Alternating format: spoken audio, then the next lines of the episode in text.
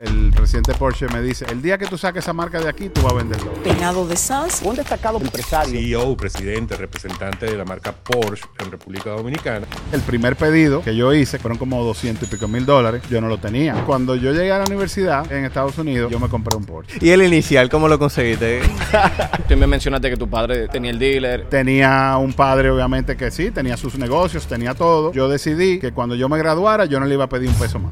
¿Y cuánto tiempo te tomó llegar a ser rentable? Pasó algo terrible. No tengo dinero para pagar los carros que están listos. Yo tenía que tomar una decisión de que si yo iba a seguir con Porsche y empujando la marca fuerte o yo me iba a quedar en el otro barco, vamos a decir, que yo estaba contra la espada y la pared un poco y yo tenía que tomar una decisión. Como un joven de 27 años que confía en una marca tan exclusiva como Porsche.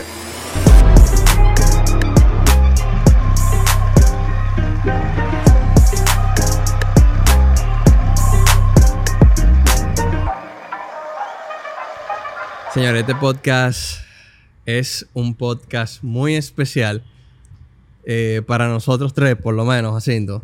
No, para mí, para mí también. Somos muy, muy, muy fanáticos de la marca, entusiastas 100%. Y de verdad que muchas gracias por la oportunidad. Dios te bendiga. Para nosotros, Abacus, es un honor estar contigo aquí. En esta ocasión en Trade Talks tenemos a Jacinto Peinado. Bienvenido, hermano. Bienvenido. Muchas gracias, muchas gracias por la invitación. Eh, yo también eh, estoy muy, muy ansioso y muy contento porque, aunque no me gusta hablar mucho de, de los comienzos y de cómo fue, porque eh, hay alguien que me dice que siempre, como que no hable del pasado, aunque sea bueno, aunque sea malo, pero yo creo que las nuevas generaciones deben conocer muchas de las cosas que pasan cuando uno se lanza a buscar un, negocio, una marca, un sueño y hacerlo realidad. Y bueno, estamos en mi segunda casa, que es básicamente algo que construí y que para mí eh, me llena de orgullo eh, lo que hago, mi trabajo. Y para mí no es trabajo. O sea, para mí venir aquí por la mañana es eh, algo muy especial. O sea, tengo más de 20 años con la marca, pero cada día que me levanto como como tú con tu 911 cuando lo prendes. Eh, o sea, yo me siento motivado de venir a mi trabajo todos los días. Jacinto, tú dijiste segunda casa, pero los emprendedores sabrán que tu negocio se termina convirtiendo prácticamente en la primera. Sí. ¿Qué Hay que decir la segunda. La segunda. ¿Qué tanto tiempo fue tu primera casa, esto aquí? ¿Qué tanto tiempo en su inicio tú dedicabas hasta aquí en, esta, en este espacio? Mira, tú sabes que Porsche comenzó, eh, Porsche comenzó en una esquinita eh, de la Kennedy, donde mi padre, eh, que era eh, el presidente y dueño de Delta Comercial, me cedió una esquinita. Eso fue en el año 99. Yo tenía uno, dos carros que yo tenía en inventario, que, podía comprar y traer con el, con el capital que yo tenía. Y él como que me dijo, mira, ponte ahí en esa esquinita, no te salga mucho para acá, no te, no te pegue mucho de los Toyota. O sea, eh, Toyota y Porsche estaban en el mismo showroom. Sí, y Lexus también. O sea, estaban en el mismo showroom y, yo tenía mi esquinita, aunque trabajaba en la, en la empresa eh, de Toyota, pero lo que no quería era como que se viera como que era parte de, sino que era, eh, era otra empresa, porque era una empresa que yo constituí y luego pasé al lado, enfrente, donde estaba Alfa Motors, que era donde nosotros vendíamos las gomas y los aceites, eh, y eh, ahora está Auto House, en ese oh, edificio. Nice. Eh, ese fue, vamos a decir, donde Porsche estuvo siempre compartido con alguien, compartido con, con, Toyota la primera vez, compartimos con Volvo ahí en el edificio de Auto House, y aquí en el 2007, si no me equivoco, eh, no, mentira, 2007 no. Eh, fue como en el 2000, 2001, 2002, por ahí. Eh, nosotros construimos aquí, era un, pedacito mucho más pequeño, era básicamente el medio, cabían cuatro o cinco carros.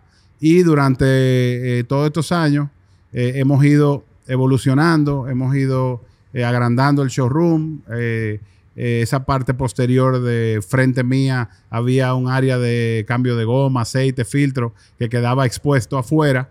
Pero eh, vimos la necesidad de, de agrandar el showroom y, no sé si ustedes se acuerdan, en esa parte posterior que yo le expliqué, eh, estaba Ferrari y Maserati. Claro que sí, claro Eh, que sí. ¿Tú te acuerdas? Sí. Entonces, un día, esta historia es muy buena. Un día viene el presidente de Porsche, eh, Latinoamérica, y, y ellos, no, ellos no querían saber de, de las otras marcas. O sea, para ellos, Que estén Eh, juntos, eso no. ninguna marca quiere estar cerca de otra que compite. Competencia, Eh, esa y si la tiene el mismo distribuidor, es todavía peor. Eh, porque te ponen lineamiento para tú no eh, competir entre una y otra.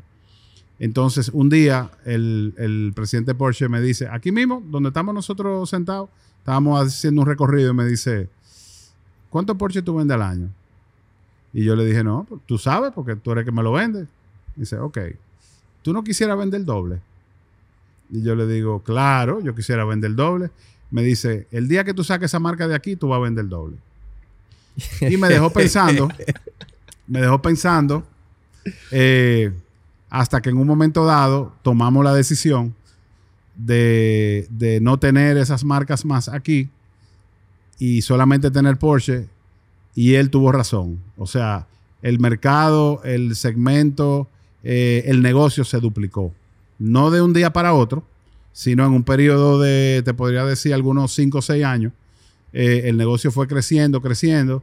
Y obviamente el que venía a buscar una de, de esas otras marcas que ya no estaban, veía un Porsche deportivo, 911, eh, porque eran los carros que competían con ellos, y se iba por ahí. Porque la- Me el, el, Bayer Pers- Jacinto, que las Cayenne están everywhere aquí. Cada vez que tú vas manejando y ves una Cayenne, dice, wow, se cumplió la visión. Se cumplió Me la visión. que cada día te pasa.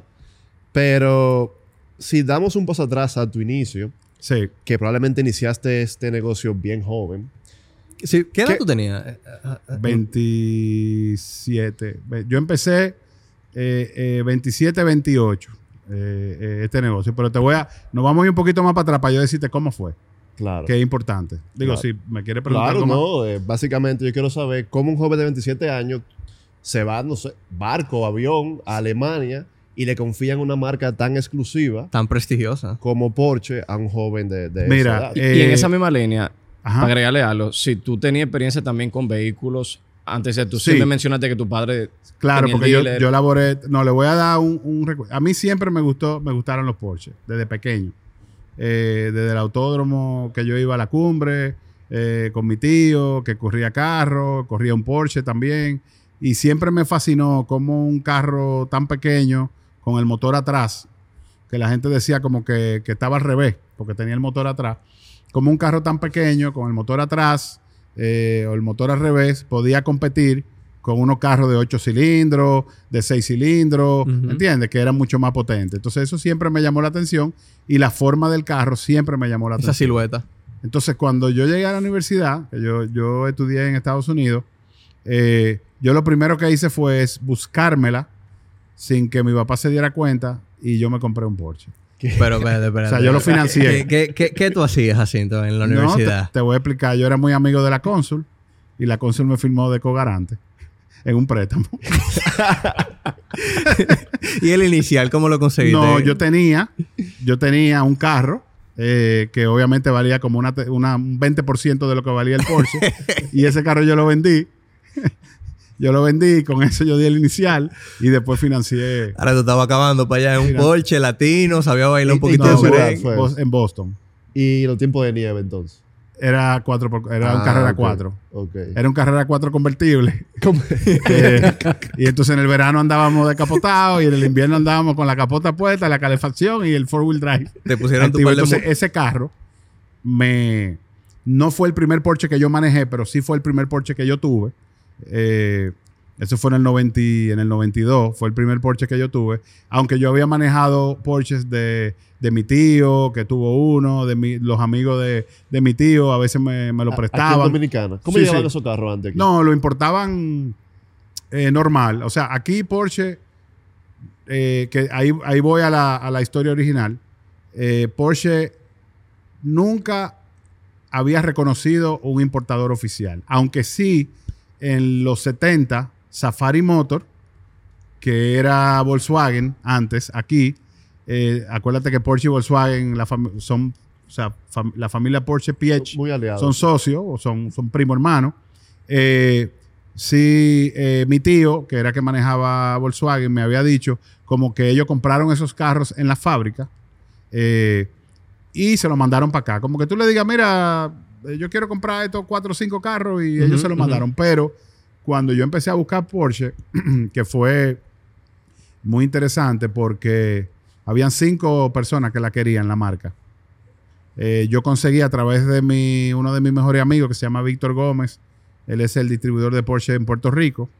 eh, y su padre era el distribuidor de Toyota en Puerto Rico. Eran muy amigos de mi padre. Eh, yo Había una similitud con ustedes. y nosotros nos criamos juntos porque íbamos allá, él venía aquí. Eh, somos muy amigos todavía, es uno de mis mejores amigos.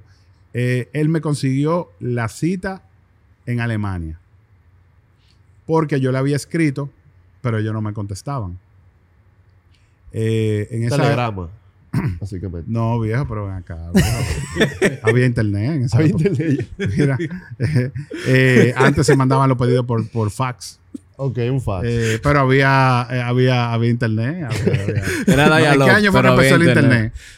Para el público en el 97. Y para, sí, empresas así, eh, eh, Early como- antes. había otro nombre de, de- como de, de- no me Sí. acuerdo cómo era. Principio de los pero 90. se echa- yo tenía un celular en la universidad, papá, en mi carro, en el Porsche, yo tenía un celular tipo película. ¿Qué? O sea, yo tenía un celular Uniden, era la marca, y yo lo tenía con- y me sonaba en el carro y yo cogía el teléfono y yo andaba con mi celular en el 92. O sea que, eh, entonces, él me consiguió esa cita, fui a la fábrica y pasó algo terrible que después que yo me junté con, con los alemanes que eran encargados de todo, eh, vino un huracán en República Dominicana, el huracán George. George. Wow, sí. sí. 97, 98. 98.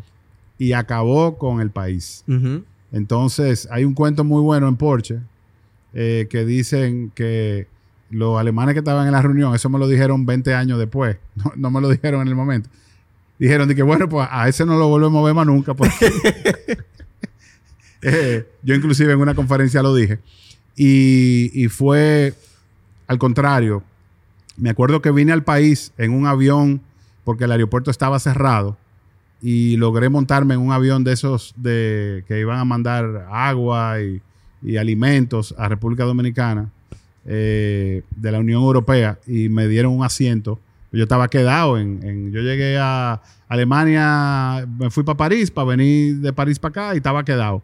Y mi papá logró montarme en un avión de eso y pude llegar a República Dominicana. El aeropuerto nada más lo abrían para cuando iban a aterrizar sus aviones eh, para traer alimentos y cosas así.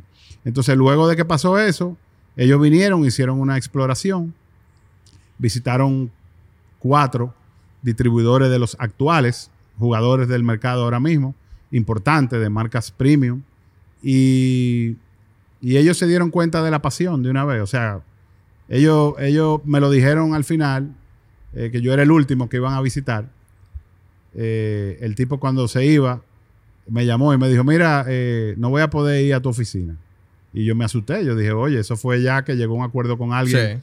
de lo que se juntó. O sea, ese es el miedo de, de, todo el que está empezando, tú sabes, de que lo dejen en, en red ahora, ¿verdad? Que lo Sí. dejen en... en- Sí. eh, y el tipo, yo le dije, ¿pero por qué? Me dijo, no, no, es que ya, yo, ya nosotros tomamos la decisión. Ya es contigo. Pero no se lo diga a nadie. Sin haberte visitado. No se lo diga a nadie. Yo me había juntado con ellos en Alemania, que eso me había ayudado, obviamente. No se lo diga a nadie. Te vamos a mandar una carta, le vamos a mandar una carta a ellos, dándole la gracia por, por, por participar, pero es contigo. Y así empezó Porsche. Y una pregunta, ¿tú tenías la infraestructura para Nada. aguantar? Porque me yo no tenía sorprende ni mucho. uno, ni one. Ni un peso. No. O sea, yo vivía en mi casa con mi padre. Yo tenía un salario porque yo trabajaba, yo era gerente de dealer Ok. en el negocio. Yo llegué aquí en el 2005. Yo era gerente de dealer, yo tenía mi sueldo, que se me iba en la tarjeta de crédito cada vez que llegaba el sueldo. Tenía un padre, obviamente, que sí, tenía sus negocios, tenía todo, eh, pero yo, yo me hice una meta personal que como mi papá me pagó mis estudios y, y pagó básicamente toda mi, todo lo, lo desarreglo y los arreglos que yo hice La juventud. hasta que me gradué, yo decidí que cuando yo me graduara, yo no le iba a pedir un peso más. Porsche te da la, la licencia, no hay licencia. Pero ¿qué requisitos te pone? Para ¿Perdón? ponerte, ¿qué requisitos te exige Bueno, para En ese momento. Obviamente te necesito. Yo me apoyé de, de mi familia en ese momento porque te piden referencia bancaria, eh, te piden eh, experiencia laboral en el sector automotriz. Nosotros, como yo era gerente en- en- de, de dealer y teníamos la experiencia de, la- de las otras marcas, eh, eso me ayudó. Y yo tenía también el tema de la pasión de, de la marca, eso también para ellos Ahora han cambiado lo. O sea, ahora tienen que básicamente licitar. Eh, Wow. eh, una una ya no competencia te- de empresas. Sí, ya no te pueden dar la marca directo, al menos que ellos salgan a, a buscar otros oferentes. Eh, pero eso me ayudó y obviamente el primer pedido que yo hice, que fue de tres carros, me acuerdo como hoy, fueron como 200 y pico mil dólares, yo no lo tenía. Entonces yo salí a buscar ese, ese dinero a la banca A levantar. a la banca. Mi papá me prestó, pero después me salió caro, porque se llevó como tres carros después y, y me dijo, ya, ya me pagaste. Y me descapitalizó completamente. Pero eso son cosas que uno va aprendiendo y, y obviamente hay riesgo, eh, hay miedo. Tú no sabes si va a vender los carros, cuando te llegara que tenía que pagar. ¿Con el- cuánto tiempo duraste para vender su primer carro? Oye, lo vendí, llegaron vendidos. ¿Qué? ¿Qué yo hice? Yo, Porsche en, en ese entonces tenía un maletín eh, muy bonito de piel con las opciones de colores de los carros adentro, como lo que tú ves en el configurador que, que está aquí. Eh, tenía ahí ocho colores, eh, cuatro o cinco colores de interiores, un brochure del carro. O sea, yo era como un vendedor ambulante. O sea, tú, yo salía en la noche y yo ya empecé a decir, mira, yo voy a traer Porsche, eh, me llegan como en cuatro meses. Algo que hice que me funcionó mucho. Dije, los primeros 10 que voy a traer lo voy a vender al costo. Entonces, para poder conseguir capital y levantar capital de parte de la gente que hacía su prepedido, eh, y me daban la mitad o me daban un 40% y así me pude ir financiando hasta que obviamente eh, pude tener los carros aquí y los pude entregar. ¿Y el país en ese momento tú crees que estaba preparado para recibir una marca del nivel de Mira, Porsche? en el, do- el, el 2004 fue importantísimo porque el 2000, acuérdense que del 2000 al 2004 tuvimos la crisis de los bancos y eso lamentable, bueno, puso la tasa de cambio como está ahora, hace 20 años. Sí. Sí, O sea, estaba al 50 y pico, 57, 58. Y luego en el 24 hubo un cambio de gobierno. En el 2004 hubo un cambio de gobierno y la tasa bajó al 30 y pico de golpe. Eh, y entonces obviamente la economía ahí mejoró, los bancos empezaron a flexibilizar. Entonces ahí el tema era capital. Eh, 2000 do- 2004 muere mi padre. Eh, y se me complica un poco la situación. eh, porque yo tengo que, que enfrentar varias cosas o varios frentes que habían abierto familiares, eh, que me tomó mucho tiempo poder, poder cubrirlos. Y yo lo que tenía era Porsche, porque ya la empresa se había vendido. Él había vendido la empresa de la familia. Y yo lo que me había quedado con Porsche, que, que al principio, que no se los comenté, tuve un poco de, de resistencia de parte de mi familia porque me decían, oye, dedícale más tiempo a esta marca, que es la marca que está caminando y es la marca que, que ya está posicionada y no le dedique tanto tiempo a Porsche porque eso es para tú vender dos carros al año o tres carros al año. Eh, entonces, como que yo estaba contra la espada y la pared un poco y yo tenía que tomar una decisión de que si yo iba a seguir con Porsche y empujando la marca fuerte o yo me iba a quedar eh, en, en el otro barco, vamos a decir, y iba a tratar de, de salvarlo, ¿no? Eh, que era la empresa, que era la, la empresa nuestra de Toyota, que lamentablemente por muchas razones que todo el mundo sabe, se tuvo que vender para cubrir compromisos que mi padre había hecho políticos eh, y otros tipos de compromisos que había hecho que había que cumplirlos. Entonces, eh, era como mi papá estaba de un lado con, con la empresa, yo estaba del otro lado prácticamente solo y había que tomar una decisión. Y, y la decisión para mí fue la decisión correcta. ¿Tú lo tenías claro que Porsche iba a ser Sí, sí. un palo? Yo lo tenía claro porque siempre el problema mío fue de capital. si yo conseguía más capital, yo podía vender más. Pero como la marca era una marca nueva, era una marca élite, era una marca de lujo, era una marca deportiva, tenía mucha resistencia dentro de la banca. Eh, Tenían talleres ya ustedes. tenía un taller, pero yo tenía, yo empecé y éramos tres. Un, un mecánico que ahora vive en Estados Unidos, en un taller de Porsche, trabaja. Eh, un vendedor gerente, eh, que es un, un primo mío, que era gerente vendedor, y yo. Y nosotros duramos como cuatro años así. O sea, yo tenía un taller de, do- de dos, eh, un techito que con, con- con dos elevadores, y ahí era que yo le daba mantenimiento a los carros. ¿Y cuánto tiempo te tomó llegar a ser rentable como empresario con Porsche? Mira, cuando pasamos la barrera de los 50 carros, Al año. sí. Y eso no fue hasta. Wow, eso fue como 2000, 2000, 2005 por ahí, 2006. O sea, Eh, dos años más tarde. Sí, dos años más tarde. eh, que fue que pudimos, vamos a decir, break even. Pero siempre habían. Tú sabes que el país de nosotros es una. Cíclico. Entonces siempre había un tema, que si no otro tema, que si esto, que si había que mudarse, que si, que si los intereses subieron, que si espérate que vino un huracán, otro, que espérate que hubo un tema de, de corrida, no, que, o sea, siempre había un tema y me tomó unos años eh, poder adaptarme. Eh, metí marcas nuevas que al final terminé perdiendo, perdiendo más dinero porque lo que me ganaba con una lo perdía con otra. Eh, hice inversiones inmobiliarias que no me fue bien porque vino entonces la crisis, la crisis de, 2008. Del eh, 2008. del 2008. eh, ahí yo tenía varias propiedades. eh, entonces, quizás el hecho de no tener eh, experiencia eh, o tener un padre o tener alguien que me decía, mira, este dinero no lo use para eso, úsalo para esto.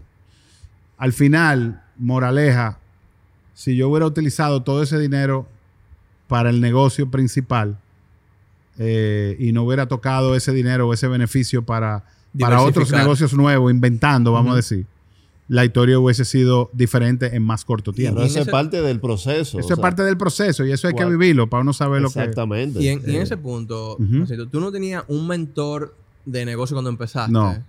No, mi padre y, y- y lamentablemente eh, falleció ya hace 20 años. Eh, y, y obviamente, aunque me enseñó muchísimo, eh, uno siempre, o sea, tú siempre aprendes algo. Todos los días se aprende algo nuevo y, y- y- y uno aprende de la experiencia de los demás o de los consejos de, de los demás o de tus propios, eh, eh, eh, ¿cómo se dice? Eh, Tropiezos. tropiezos. Sí, pero que ahora tú te puedas dar. Primero, eso es.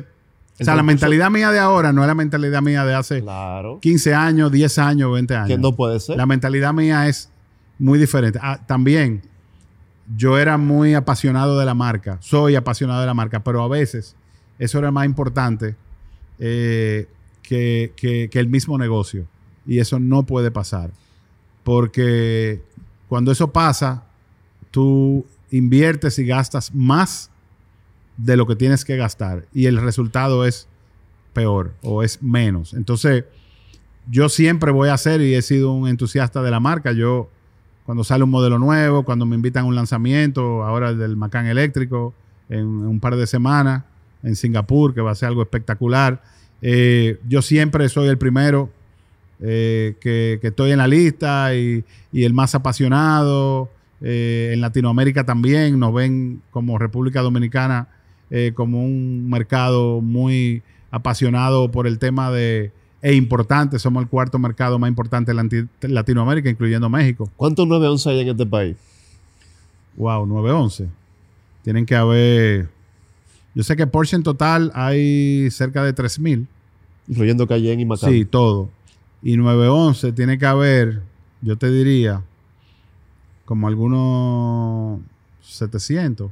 ¿Qué? Pues hay bastante. Bueno, nosotros, nosotros somos el mercado de Latinoamérica que más 911 vende en proporción a los. Porsche que La vende. población. Ah, bueno. ok. Y el, y el segmento del 911 en este mercado, eh, de todos los carros deportivos, es casi un 75%. Es, Wow. que, es que realmente el, el Donde posicionamiento la que media tiene de es Porsche a nivel mundial es, es un 11. o un, un día y pico. O sea, que eso confirma la teoría de que en este país hay bastantes vehículos de lujo. Sí. Yo de niño he escuchado algo parecido a lo que tú Yo le digo, la, la categoría de nosotros es, eh, eh, ahora Porsche, la categoría es Modern Luxury. Es como una categoría nueva de carro. Eh, antes yo le decía Premium o le decía autos, por ejemplo, a mí nunca me ha, me ha gustado decir de lujo, porque al final, aunque sí el carro tiene lujo, pero, pero la emoción que tú sientes cuando tú prendes tu 911 no es de lujo.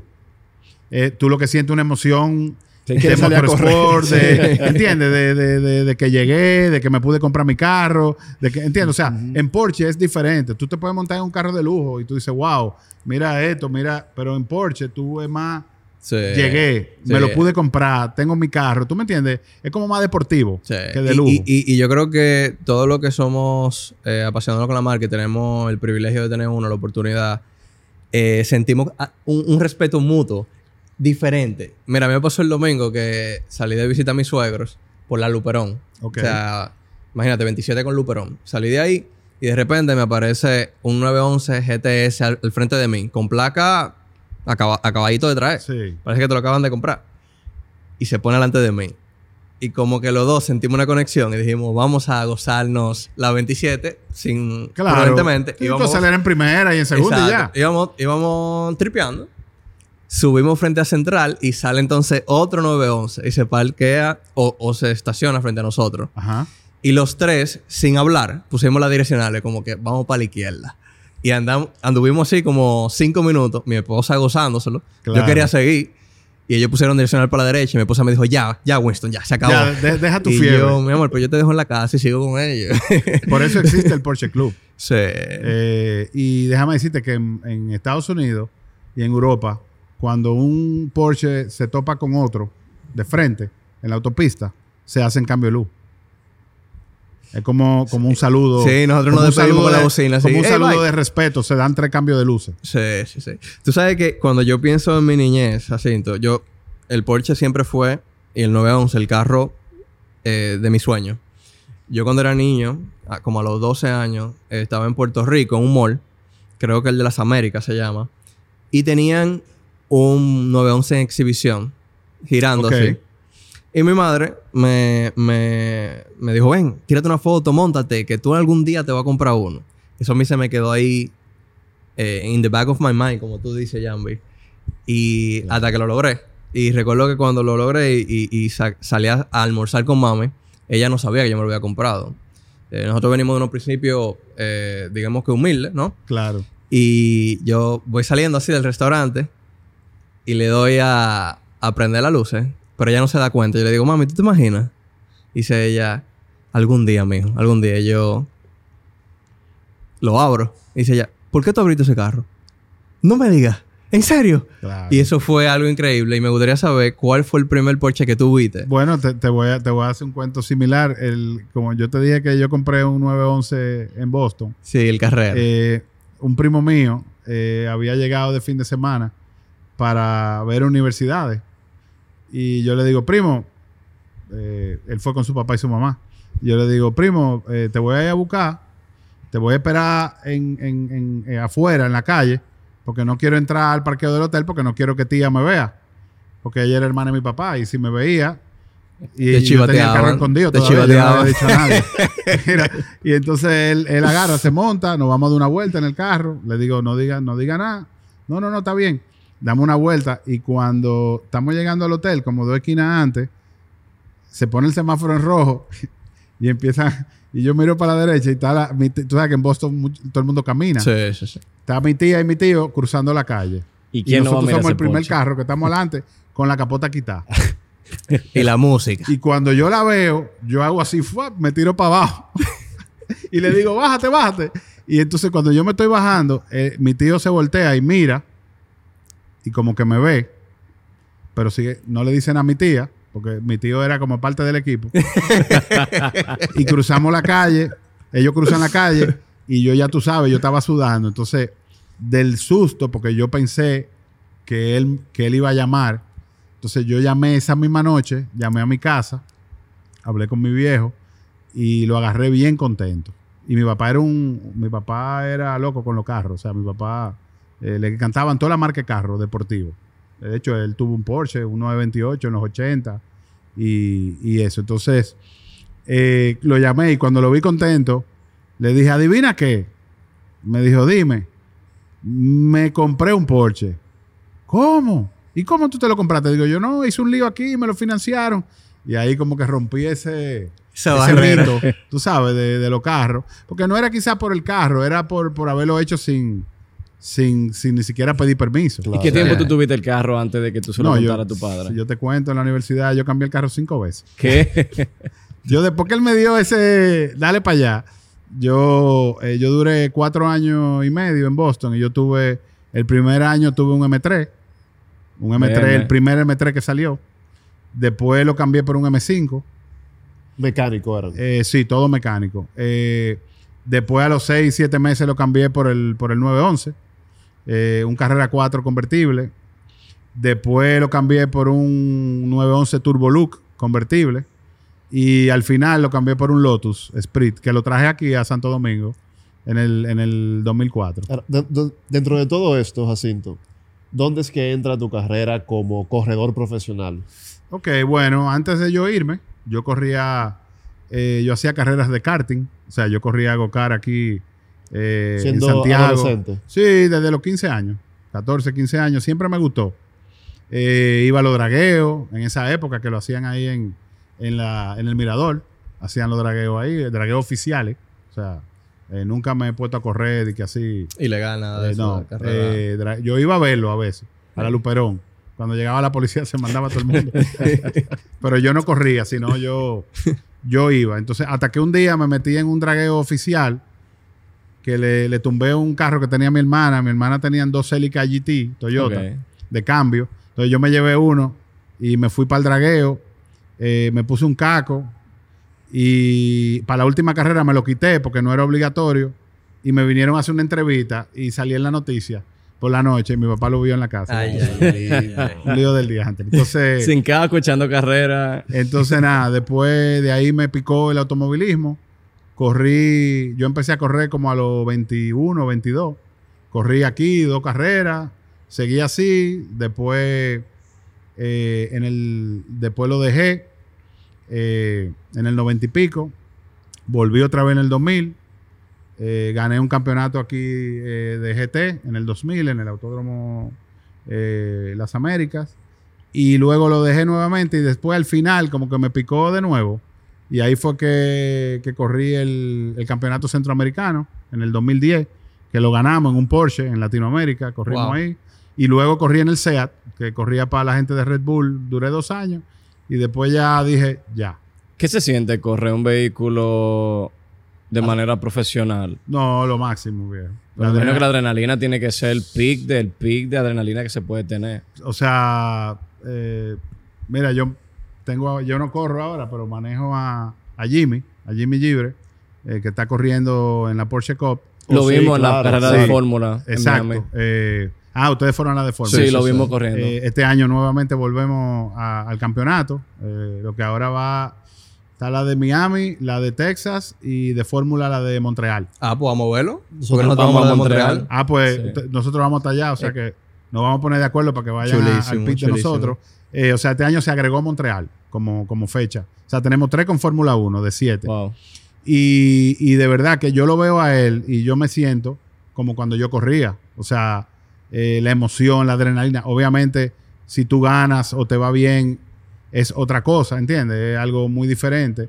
Y, y no, es, no es comparable con nada. Lo que pasa es que llega un momento ya que la responsabilidad, la familia, cuando tú tienes hijos, tú sabes, ya tú irte, correr, el riesgo, aunque es muy seguro, es... O sea, es riesgoso. uno- sí, ya llega un momento como que uno tiene que, que Ahora, cambiar. no te pica por dentro que en el pick, en mi opinión, en el pick de Porsche, con el GT3 RS ahora, Eh, para ir a la pista. Yo Para tenía uno y lo vendí ahora. Eso yo te iba a preguntar si aquí ya llegó el, el GT3 RS. sí, aquí el ya nuevo. tenemos como seis o siete. 6 o 7. Sí. ¿Cuánto Porsche que se produce del 992? Bueno, en un año, eh, yo creo que ellos hacen alrededor de 60 mil, 50 mil. Wow. O sea, a nivel, a nivel mundial. Y, y una pregunta, ¿cómo tú haces esa location? Porque con tanta persona queriéndolo comprar, eh, tantas amistades tuyas también. Sí, mira, eh, nosotros trabajamos con, con un order bank, o sea, con, un, con unos prepedidos. O sea, Porsche nunca, tú vas a venir aquí, al menos que encuentre un carro que tengamos en stock, que ya es prácticamente obligatorio tener algo en stock. O sea, ya, y, a- y como hay algunos mercados que han bajado, ya la, la- o sea, Porsche no puede aumentar su producción, al menos que haga una fábrica nueva. Ok. Ellos trabajan hasta los domingos. Ellos trabajan 24 horas, Non-stop. non-stop, con tres, con tres shifts de 8 horas. O sea, tienen tres turnos de 8 horas, 24 horas al día por los 30 días del mes. Wow. O sea, no hay forma de ellos hacer un carro más. Eh, para que tú tengas una idea, tu carro lo hacen en 6 horas. Seis horas. ¿Qué? Entero. Completo. Entero. 6 horas. Seis Dura tu horas. Desde que, desde que no existe nada hasta que sale de la línea de producción pintado. 6 horas. Ah, pues una laptop. para que sepa. y ellos fabrican 300 mil carros al año. Increíble. O sea, Porsche tiene tres fábricas, todas eh, europeas. Automatizada. Eh, la de 911 es la que menos automatizada es. Eh, la de 911, y por eso la capacidad es menor. Ellos tienen robots, pero los robots básicamente te llevan las piezas. O sea, tienen su línea de producción. Imagínate que esta es la línea de producción para allá, y tú estás parado aquí, tú estás parado allí, y te van, los robots te traen la pieza, y tú se la pones al carro. O sea, tú tienes, eh, tú tienes que poner el tablero. eh, eh, los robots te asisten a cargarlo, pero tú eres que se lo pone. Y los GT más todavía. No, y los GT todavía van a un departamento, aunque se hace en la misma línea de producción, pero ya es algo, hay unos técnicos que nada más para GT. Y está lo que es Exclusive Manufacture, que solamente hay 100 distribuidores en el mundo de Porsche, nosotros somos uno de ellos. Eh, por ejemplo, esa, esa placa que tú ves ahí, eh, eso es que, por ejemplo, tú compras tu 911 blanco con el interior negro y tú dices, mira, yo quiero el interior del color de mi camisa. Yo quiero que la parte del tablero sea del color de esta camisa, los asientos de este color, la alfombra crema, eh, que el stitching sea rojo, naranja. Esos carros van a un departamento especial, cogen el tablero de fábrica, lo botan y le hacen uno nuevo a mano. Y eso puede durar entre dos y tres meses. Después que el carro sale de producción. Eso se llama Exclusive Manufacture. Y, y ellos te hacen lo que tú quieras. Yo tengo dos carros ahora mismo en, en Exclusive Manufacture. Y para que tú tengas una idea, eh, tú puedes triplicar el valor del carro en opciones. Increíble. Si vale 200, puede llegar a costar 600. Y una pregunta, una persona que pasa por esa puerta y dice, mira, eh, Jacinto, yo quiero un 911 Turbo. Eh, ¿Cuál es el proceso que esa persona Mira, tiene que el correr y el tiempo que tiene que esperar? El proceso es eh, sentarnos en el configurador, armar el carro a tu medida. Si no hay un carro que tengamos disponible para showroom, por ejemplo, el rojo que está aquí es de showroom, llegó ahora, hace un par de días. Mira ahí, bro. Y ese es, o sea que ese Yo lo podemos, te lo podemos vender ahora mismo. Eh, pero eso es muy difícil que, que pase. Se sienta con nosotros, configuramos el carro. Yo tengo clientes que tienen desde 6, 7, 8 meses hasta 2 años esperando carro. Wow. Dependiendo del carro. Por ejemplo, un GT3 RS. ¿Cuánto duraron esas personas que tú le despachaste? Lo de los sol? GT3 RS tienen hasta 2 años esperando. Wow. Y le toca el de ese año de producción. Claro, yo lo que hago es eh, que obviamente el, el primero que venga, yo tengo gente que me tienen carro reservado de cuando cambie el modelo o como cuando cambie la caja o cuando haya el facelift. Oye, que yo O le sea, tengo que decir, no, no, 2028. no, no me dé depósito, no me dé, no me dé depósito porque después me vuelven loco. Eso es 2028. Do- Sí, exacto, o sea- 2028. Una locura. Yo tengo gente, mira, cuando sale el GT3 nuevo en el 2028 o el GT2 que sale en el Ahora,27, eh, Ah, ellos saben yo que soy una- el primero. Ellos saben que una inversión. no, Porque eh, ese claro. carro llega aquí y. Bueno, los GT3 RS se, ve- se duplica el valor del carro. Y Porsche, definitivamente, yo estaba leyendo que va a sacar ahora un sistema como para que no haya reselling. Sí, ellos lo que hicieron fue en Estados Unidos, estaban teniendo muchos problemas con gente que iban al showroom, compraban un GT o compraban un carro que la producción era limitada, eh, lo compraban, por él te quedaban 200 mil dólares por el carro, se lo llevaban y al otro día lo vendían en 400. Entonces, lo que, entonces, había dos problemas ahí. Uno, que había un, ellos le llaman flipper, Un flipper. había un flipper ganándose un dinero que lo que le estaba haciendo era daño a la marca. Y ellos, eh, y dos, que un una gente que ahí. quería el carro de verdad, que no tenía los 400 mil dólares que ellos lo estaban vendiendo, no lo podía comprar. Entonces lo que ellos hicieron es, ellos tienen un, un- un sistema de, de leasing en Estados Unidos. Entonces todos esos carros se van bajo el sistema de leasing. Tienen que durar un año mínimo bajo el sistema de financiamiento leasing y Porsche se queda con la matrícula. Y aquí llegó el leasing para este tipo de Sí, aquí hay leasing. Aquí tenemos y hacemos mucho leasing. O Bueno, sea que es, real, es real, Jacinto, que de aquí a cinco... Déjame preguntarle que tenemos un Porsche Turbo S rojo aquí. Porque yo estoy entre el GT3 y el Turbo S. Sí, son los Yo más sé muy bien la diferencia entre ambos, pero el público general, hablando sobre el tema, no lo sabe. Ok. Mira, hay mucha gente que me pregunta y me dice, oye, a mí me gusta, el, viene, yo quiero el GT3 RS. Es verdad. El, el look del GT3 RS y el diseño del GT3 RS es algo espectacular. O sea, es de otro mundo. El carro parece un carro de carrera. Si tú te vas a Le Mans, a Daytona y tú ves un, un RS de carrera, Eh, es, lo mismo. O sea, Sí, sí. aerodinámica, el carro, DRS. La, la tecnología, DRS, como Fórmula 1. Pero eso es un carro limitado para lo que tú lo puedes usar. Es un carro de pista, no tiene baúl. O sea, que los Porsche tienen baúl adelante. Esto ni siquiera tiene baúl, lo que está lleno de radiadores. Entonces, pero la gente lo quiere porque es lo que menos hay, es lo más exclusivo. No, es una, eso es para Pero un turbo o un turbo S, o sea, si tú me pones los dos carros al lado, yo te voy a decir, mira, el RS me gusta más. Pero yo voy a, pero yo voy a coger el turbo.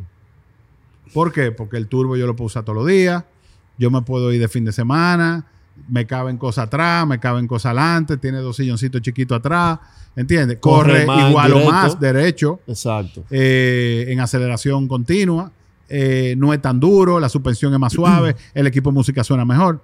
O sea, al final, yo hago mucho eh, lo que se llama consultation con los clientes. O sea, consultas. Aquí viene un- una gente con el, con el configurador que lo arma el carro en su casa y me dice, mira, yo quiero esta Cayenne.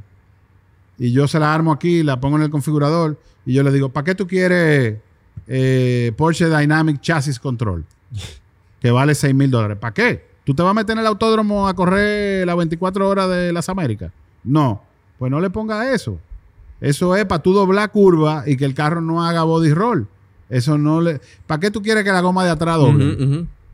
¿Para qué tú quieres que doble la goma de atrás? Se O sea, pone creativa o sea, la gente. el de reversa y- No, entonces eso me, me ayuda mucho con los clientes porque el tipo viene diciendo yo iba a gastar X cantidad de dinero en una Cayenne y me ahorré 20 porque el tipo me dijo que no es necesario. Jacinto me dijo, oye, entonces yo en vez de a los clientes, eh, eh, o sea, Querer exprimirlo como quizás poder exprimirlo o, o abusar de ellos. Tú lo asesoras correctamente. ¿Entiendes? O venderle a sobreprecio. Porque yo siempre he dicho que si yo vendo a sobreprecio, si yo te vendo ese carro, ponte que vale 100 mil dólares y, y tú vienes y yo te digo que vale 200.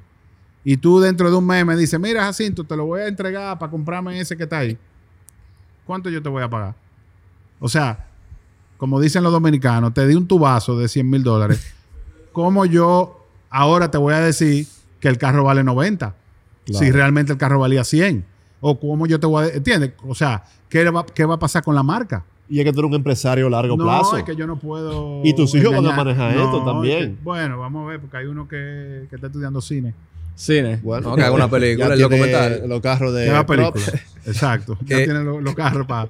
Yo quiero Eh, hacer una pregunta, Jacinto, súper rápido. Tú sabes que cuando tú mencionaste que fuiste a Alemania, te entrevistaste con Porsche, me sonó mucho a la historia de Phil Knight, el fundador de Nike, Sí. que él se va para Japón sin saber lo que va a pasar, coge la marca sin tener cash, consigue en ese momento, a o- ¿cómo se llama? Onitsuka Tiger. Onitsuka Tiger, lo lleva para Estados Unidos, lo transforma en Nike. Me suena mucho lo que tú hiciste. Tú mencionaste que tuviste que invertir, obviamente, de inicio en Porsche. ¿Cómo fue creciendo ese revenue sobre el tiempo? Y cómo también tú tuviste que ir invirtiéndolo al negocio para Sí. ver ese revenue. Porque sí, tú lo creciste. o sea, a medida que tú ibas vendiendo más, tú tenías más flujo, tú tenías más cash flow. Eh, el tema en ese momento era, La línea de crédito. la línea de crédito mía estuvo muy limitada por muchos años. Eh, y al final, algo que, que- que siempre me hacía sentir mal o me molestaba, yo todos los años tengo que ir a hacer un business plan a Porsche y sentarme. Bueno, yo acabo de llegar la semana pasada, yo estuve allá. Yo me siento con ellos, en, ahora la oficina de ellos está en Miami, para Latinoamérica. Yo me siento con ellos y les digo, mira, esto es lo que yo voy a vender. Eh, obviamente hay un historial, eh, pero yo siempre me sentía mal porque yo siempre estaba limitado a la cantidad de dinero que yo tenía. Entonces yo decía, oye, yo puedo vender 100 Cayenne, pero nada más tenía dinero para vender 50. No podía tener un inventario eh, agresivo porque siempre tenía que fijarme en la cantidad de dinero que tenía, porque algo muy importante, durante ese comienzo y durante toda esta vida, yo tuve situaciones, tuve situaciones, pero nunca dejé de pagar y nunca quedé mal. ¿Entiendes? Yo tuve situaciones. Yo tuve que ir a negociar, yo tuve que ir a llorar, yo tuve que ir, o sea, eh, en la crisis de, creo que fue en el 2008, fue, en el 2008 fue que hubo la crisis de Sí, mobiliario. 2008. Ujú. Yo tenía cincuenta y pico de, de Cayenne, porque yo me había, yo me había lanzado a tener mucho inventario. Oye, y, y- y llegó un momento que pasaban tres meses y cuatro y yo no vendía una. Wow. Que es Son Y, eso, esos intereses me estaban comiendo. Claro que sí. Y yo estaba asustado, porque yo dije, oye, ¿qué, qué, qué va a pasar? ¿Me, me van a ejecutar un pagaré? ¿O me van a, entiendes? No tengo dinero para pagar los carros que están listos. Eh, tengo problemas con el fabricante que me está cobrando y yo no tengo cómo O sea que pagarle. Porsche no trabaja consignación. Tú se lo adquieres. Porsche trabaja Con el paid cacarazo. in full before shipment. Wow. O sea, before shipping o before cash, production. Before shipping. Super Shipping. cash Con nosotros before shipping. Hay algunos distribuidores que es before production. Tú sabes que hablando de distribuidores, Jacinto, eh, lo, se comenta allá afuera de que aquí en República Dominicana, este es uno de los, eh, no en República Dominicana, en el Caribe y Latinoamérica, este es uno de los Porsche Center con más distribución allá, más o sea, más distribución aquí en el país, Ajá. más ventas per cápita, eso lo hablamos, pero que también más allocation también le dan, o sea, como que tienen una muy buena relación en Es un Alemania. truco, sí. Es un truco que se puede Eso decir. depende de tu trabajo y Ok. de lo que yo te comenté ahorita de, de cómo es, cómo tú empujas la marca. Y obviamente, eh, Porsche, más que vender, yo voy a la reunión con ellos y vemos las ventas del año. Pero más que las ventas, ellos quieren captura de órdenes. Lo que ellos le llaman order intake. Y ellos él me llama todos los meses, el presidente Porsche de Latinoamérica, que es alemán, y me dice, no me pregunta cuántos carros yo vendí este mes. Él lo ve cuando mandamos el informe. Me dice, ¿cuántas órdenes recibiste? este ¿Qué es mes?" una orden? Una orden es un cliente que viene, pone un prepedido y te deja un depósito. Ok. Independientemente de que termine adquiriendo el vehículo o no. Claro, porque es un cliente que quiere un Porsche X, que te firma un contrato, que está comprometido con, contigo, y ya eso es lo que alimenta la fábrica en Alemania de que hay continuidad. Claro. Son las O sea, oportunidades. Claro, por ejemplo, nosotros, inclusive, dentro de los acuerdos que tenemos con Porsche, de ese business plan que yo te dije anual, nosotros tenemos que poner un... nu- Philly mirando el 911. nosotros tenemos que poner un, un- un número de order intake y firmarlo. Ok. Porque las órdenes que tú consigues son basadas en el trabajo que tú hagas con la marca. Si la marca es popular y tú haces eventos que te generan ese order intake, tú tienes un- una data de, de- de ventas, de preventas alta, pero si tú no haces nada, si el dinero de mercadeo tú lo inviertes en, Ineficientemente. Exacto. Tú no vas a tener esa, ese order bank eh, importante. Nosotros, por obligación, tenemos que invertir un porcentaje de la compra que le hacemos a Porsche al año, alto, en todo tipo de eventos, publicidad, más bien eventos de lanzamiento de carros. Fíjate que lo- los lanzamientos de nosotros son lanzamientos importantes, eh, eventos que hacemos en la pista, el Porsche Club.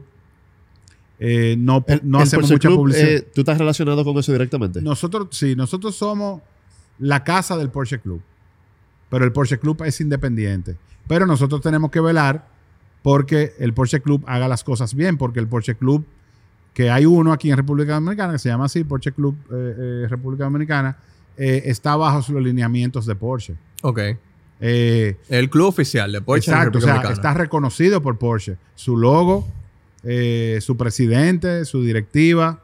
Y nosotros, como representante exclusivo de la marca, tenemos que velar porque las cosas se hagan bien. ¿Entiendes? No sea un club eh, De carrera en el de malecón. que, que vayan a un evento eh, y salgan manejando y anden Claro. matándose en la calle Alcoholizado. bebiendo, ¿tú me entiendes? Eh, haciendo imprudencias, o sea, eso es muy... Y han, y han tenido que sancionar gente del club, han sacado gente del club. ¿Qué? Y hay gente que no lo han dejado entrar, que Wow. tenga un comportamiento como persona, como ciudadano, eh, eh, ¿verdad?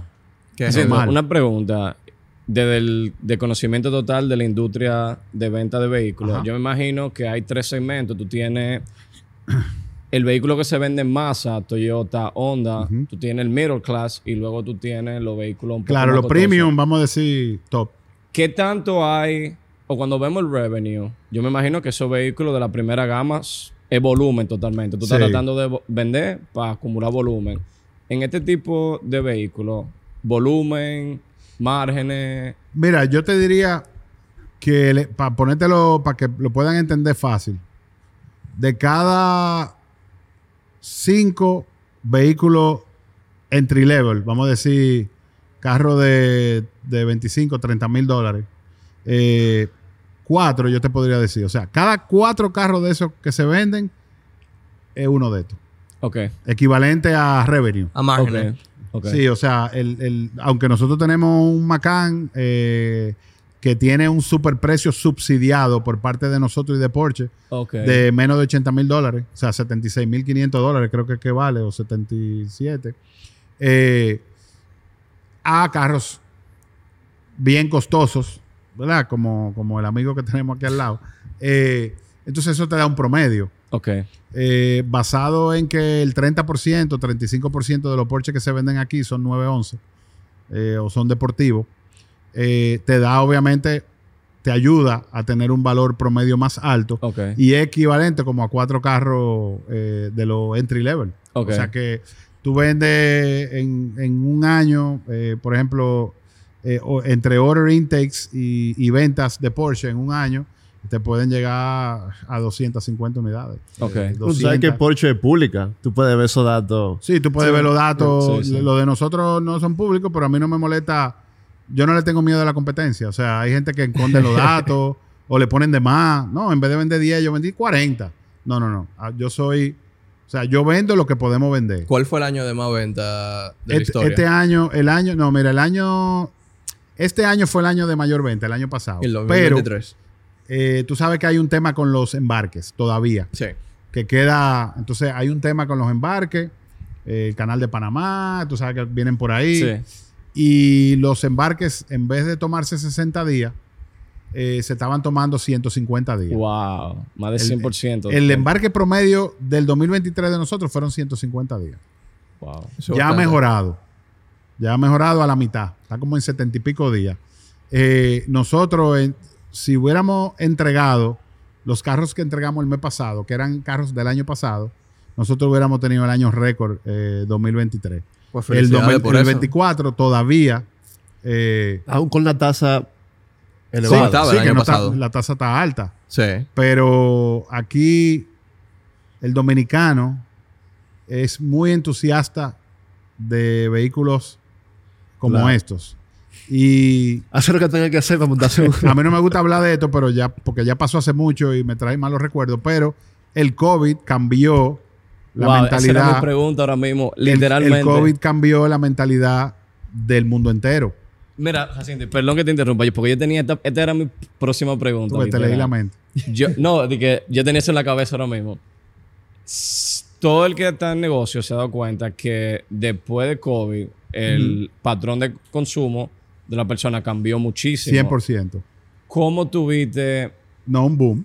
Porque es muy diferente pre-COVID. Hay, digamos que la- hay mucha más abundancia en general en las calles, ¿verdad? Sí, pero ¿qué tú sentiste que fue lo que cambió? Mira, yo te voy a dar un ejemplo en vida. Eh, yo pensaba que si me, si me daba COVID, me iba a dar COVID normal. Uno iba a su receta, compraba toda su medicina. Pero a mí me dio COVID fuerte. O sea, yo me interné. Yo tuve que internarme. Eh, y esos ocho o nueve días que yo duré ahí, en condiciones pésimas, porque no habían habitaciones, no había vacuna, fue al principio. No había respiradores. Había miedo de lo que te podía pasar, de todo. Y yo duré, entonces tú tenías que estar aislado, nadie podía visitarte. Yo duré ocho días trancado. Y en esos ocho días, o sea, la mente empieza a, a decirte cosas y a jugar juegos contigo. Mm. Y tú amanecías por la medicina que te daban, que te aceleraba. eh, un tratamiento que fue el mismo tratamiento que, que a mí me da risa porque fue el, mo- el mismo tratamiento de Trump cuando le dio COVID. Eh, y yo conseguí a través de un amigo que trajeran la medicina al país, que no había, ni siquiera la medicina había, que era un tratamiento intravenoso de tres días. Yo no sabía, viejo, lo- si iba a tener después efectos secundarios, si me iba a sanar, porque lo que te medían era la, la oxigenación. Y los médicos te decían, oye, si baja de 100, creo que era, si baja de 100 o de 90, perdón, si baja de 90, Está te vamos a tener que entubar. Wow. O sea, ese era. Y tú, viejo, yo midiéndome. O sea, y yo ahí. Fue un momento de tensión. Increíble. Ahí calculé lo que yo he tenido, lo que no he tenido, lo que quiero tener, lo que voy a hacer con lo que tengo. Bueno, yo te voy a dar un ejemplo. Mira tu reloj. Mira tu reloj y mira tu reloj. Mira el mío. Lo primero que yo hice, yo todos los relojes que tenía, los vendí y lo caché. Yo prefiero mi cuarto en efectivo. Dijiste, esto no me sirvió de nada en mi peor momento. Oye, yo tengo un Garmin, lo que pasa es que se me quedó hoy.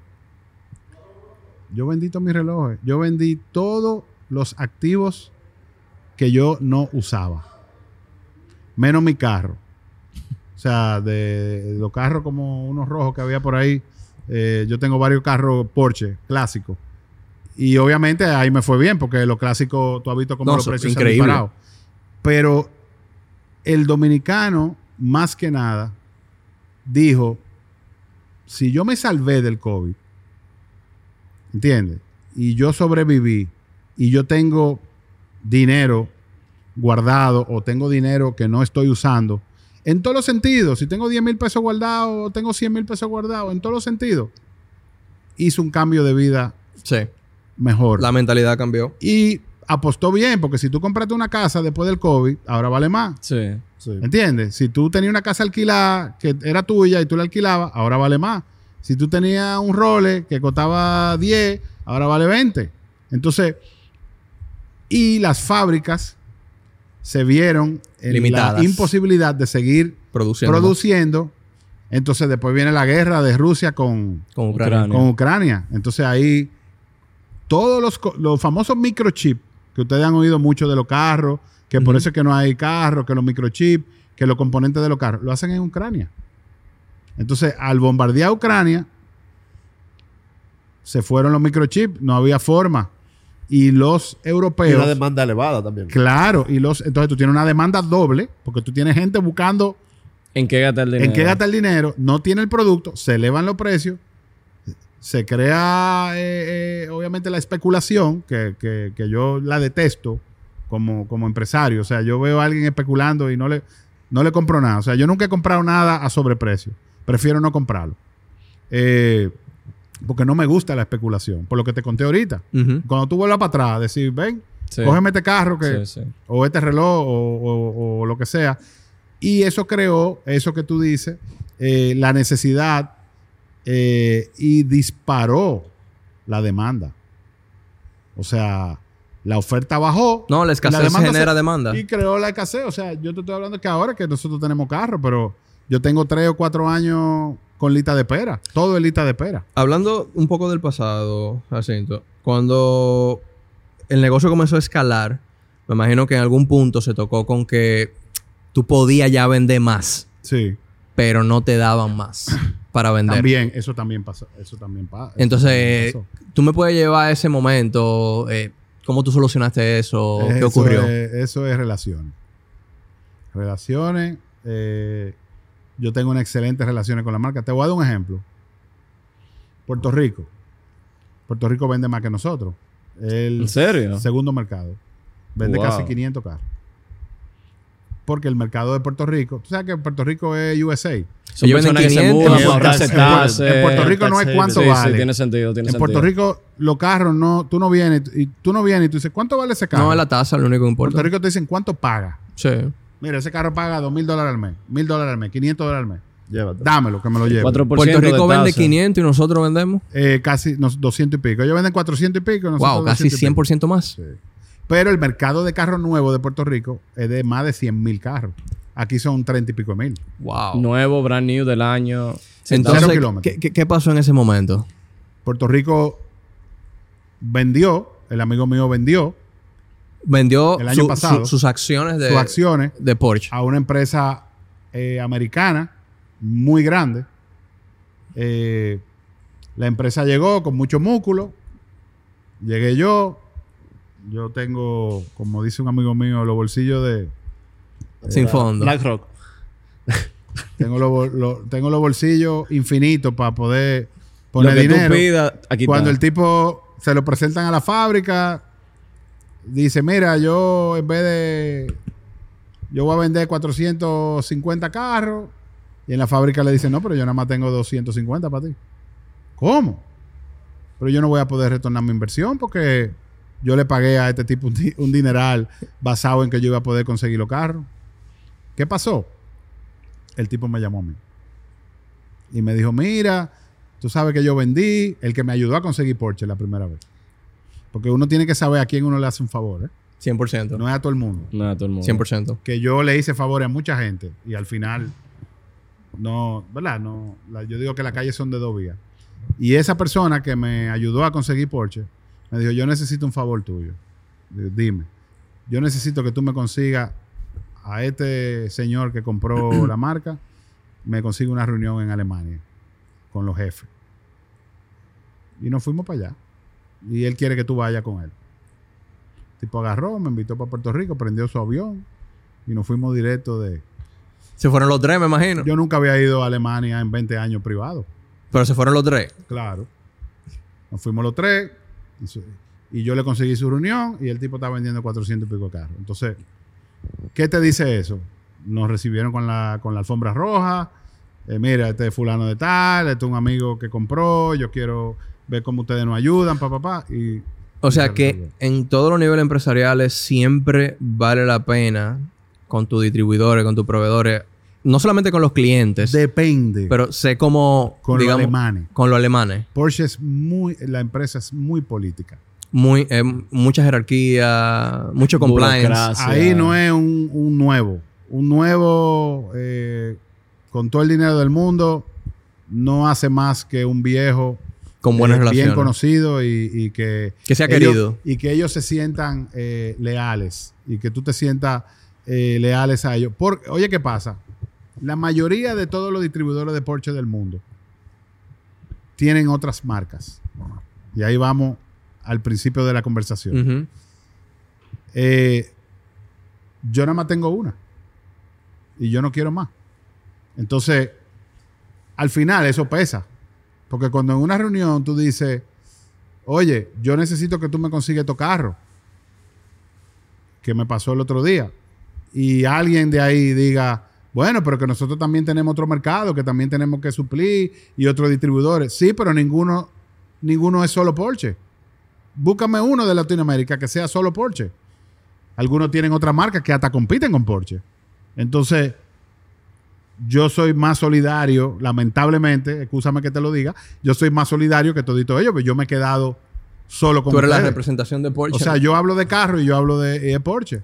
Y eso ayuda, conjunto con las relaciones, pero eso ayuda a que yo dice, no, espérate, vamos a apoyar a República Dominicana porque... Y por eso nosotros tenemos el, el market share más alto de Latinoamérica 100%. eh, en República Dominicana, porque nosotros empujamos 100% Porsche. ¿Cuál es, cuál es tu, tu Porsche favorito, Jacinto? ¿Y por qué? El del año. Yo se lo pregunté una vez al presidente de Porsche. Y te digo eso mismo. Y entonces él me preguntó, ¿cuál es tu Porsche favorito? Yo dije, mira, mi Porsche favorito es el 911 de 1989, turbo, convertible. Me fui en, En una. en, en La, pasión. la pasión. Y, y entonces yo le dije, ¿y cuál es el suyo? Me dice, el que acaba de salir ahora mismo de la línea de producción, porque es el que me deja billete. Hablando un poquito de eso. Pero a mí me gustan mucho los, Hay unos los- rumores. los carros 89 al 95. Tú- por ahí. tú has visto unos lo- tú has rumores, visto- Jacinto, Philly, que- antes de eso, ¿tú has visto de esos carros eh, del 80 y del 90? Una modificación que está haciendo un asiático, los RWB. Ah, sí, claro, claro, ¿Qué te parece esa modificación? Mira, me gusta, pero yo no cortaría, porque hay que cortarle los guardalodos. Sí, hay que cortarlo, pero Eso me da... literalmente con una sierra que le hace así. Mira, yo no... A mí no me gusta cambiar lo que está bien. Eh, por ejemplo, agarrar un carro de estos y quitarle los aros y ponerle unos aros aftermarket. Yo siempre, si es de la misma marca, porque hay aros diferentes, yo lo hago. Pero yo lo más que te puedo modificar un carro es cambiándole un sistema de escape, quizás poniéndole que suene un poquito más, ¿tú me entiendes? Eh, quizá eh, que no se puede, pero hay forma de hacerla, algún tipo de... de- La configuración. Ve, la configuración de la computadora, que tú puedas, tú sabes, hacerle... Philly, tú ibas con el rojo. que traen el tema de lo clásico, hay unos rumores que el próximo gran clásico de Porsche es el Turbo S. Porque se dice que viene el- a sustitución que va a ser el Turbo GT. Porque la Cayenne cambió de Turbo S a GT, que llegó ahora en 2024. Sí. Mira, tú sabes que Porsche tiene, eh, Porsche tiene cada dos años, saca un carro exclusivo. Eh, este año fue el Sport Classic. Ahora salió el ST, que es un GT3 RS sin el wing de atrás. El Touring. El Touring, pero Sí. ahora se- hay uno que se llama ST, que es de cambio. Y tiene el motor del RS que es diferente al del Touring. Eh, ahora dicen que viene una versión exclusive del Turbo S. Eh, yo me imagino que lo voy a ver ahora cuando vaya a, A la Singapur. porque nos enseñan lo que viene en los próximos eh, años eh, también. Y, y definitivamente el año que viene o el año de arriba viene nuestro supercar, que es el 918 Spider, el anterior Uf. cada, cada 10 años. Porsche fue en el Sí. 2003. Primero carrera GT. Primero carrera GT. Primero el, el, el viene 911, el, el, el, el GT, el, 9, el 959, no, el, el que corrió en Le Mans, el GT1. Sí. sí. Primero fue el GT1, luego fue el GT. Yo tuve uno, espectacular. Lo vendí. ¿Todavía está en el país? Eh, no, lo, se vendió en Alemania. Se lo Me- llevaron. Me arrepiento de haberlo vendido. Bueno, ahora vale, vale cinco veces. fortuna. Una, una locura. lo tuve que vender para poder seguir con el negocio. Claro. Eh, después vino el 918 Spider y el año que viene viene el nuevo. ¿Qué, El qué- Mission qué X. beneficio tú como representante de la marca y dueño te da Porsche? eh, por ejemplo, ¿no te da la ocasión de ese próximo... Nada. Que me consigan uno, Sí. muy difícil. Uno quizás sí. Pero yo tengo un grupo, oye, yo tengo los ST, eso, que salen ahora, que es como un Touring, pero de, de cambio, con el motor del RS, eh, suspensión del RS, los frenos del RS. Sin la agresividad. Sin la agresividad del Wing, pero se parece más a un Touring, que, que hay uno por aquí, ahí atrás, creo que llegó uno ayer. Eh, van a fabricar, creo que son mil carros, no me acuerdo, mil, mil cien. Yo tengo como seis clientes atrás de mí, que me llaman interdiario, y a mí nada más me dieron un carro de eso. Wow. Que yo pudiera decir Es el mío. el mío, pero no, yo lo, yo lo, lo suelto más para adelante, porque al final yo tengo posibilidad de manejarlo de alguna manera. Los mismos clientes, ven, vamos a dar una vuelta, o me lo prestan, llévatelo. Sí, o pero sea, tú estás ¿tú dando me tu colección porque yo vi el rojo. Que Sí, tiene- pero esos son viejitos. Yo de, de nuevo no, no, ¿No estás coleccionando? no, no, no, es que ya como que no. Me Co- monto y después lo vendo. Philly y, y Jacinto, los dos me pueden quizá ayudar en eso, porque sabemos que Volkswagen cotiza en bolsa. Ajá. Porsche, como individual, Sí. yo creo que también cotiza Sí, en el año, bolsa, pasado, el año pasado se fue un IPO. Sí. Volkswagen tiene acción en Porsche, pero me dicen, o no me dicen, Betty, según yo estuve leyendo, la Porsche Family son de lo mayoritario en Volkswagen también. Correcto. Entonces la gente dice, no, porque Volkswagen son los dueños de Porsche, pero la familia de Porsche son también de los Sí, dueños de ellos, Volkswagen. mira, ellos hicieron un merger hace un par de años, eh, donde Porsche, como familia, era accionista, eh, eh, no, eh, accionista minoritario de Volkswagen, pero tenían como un veintipico, de, 20 y pico por ciento del grupo. Sin embargo, Porsche decidió entregarle a, a Volkswagen eh, la marca o las acciones de la marca, aunque fuese independiente, y crear un solo grupo, aunque sean fábricas Individuales. totalmente aparte, si hay alguna tecnología que se pueden, Compartir. se pueden compartir, pero aunque son todos motores, todo diferente, y la distribución en Europa de todos esos Porsche era de la familia Porsche. O sea, esos dealers, la mayoría eran de la familia Porsche. Entonces ellos le pasaron eso a- al grupo Volkswagen, pero ahora ellos tienen creo que el 52%. Sí, porque ellos han ido comprando poco a poco acciones. Calladito, feliz. Ellos Y tienen el ya son 52% el del grupo Volkswagen y es de la familia Porsche. O sea que ellos son el 52% dueño del grupo completo. O sea, ¿Y tú, el tú compras acciones? En, ¿Eh? ¿tú, tú tienes acciones de Porsche? Supo- no, yo no tengo porque no, no me dejan. ellos sacaron un grupo de acciones a vender, pero se la compraron entre ellos. Pero yo digo de la, de la que ya cotizan en bolsa. Sí, no, no, yo no. No, No. no. no, Ni tiene acciones en general de, de ningún mercado americano. No, en algunos bancos de aquí. Ok. Eh, pero no. eh, no, no. Como que yo nunca he sido muy. Yo sé que ustedes están en ese mundo de. eh, ¿Qué tú piensas de Tesla? Oye, el tipo hizo un trabajazo con esa marca. Eh, entiendo que ya, como que él, em- él dio adelante, dicen que el que da adelante da dos veces, pero ya la tecnología, la tecnología eh, Está catching up. sí, y la calidad de los carros, Está floja. Está he floja. visto que ha bajado Sí. y he visto que también como que han tenido muchos problemas de baja de precio, que él le ha bajado los precios.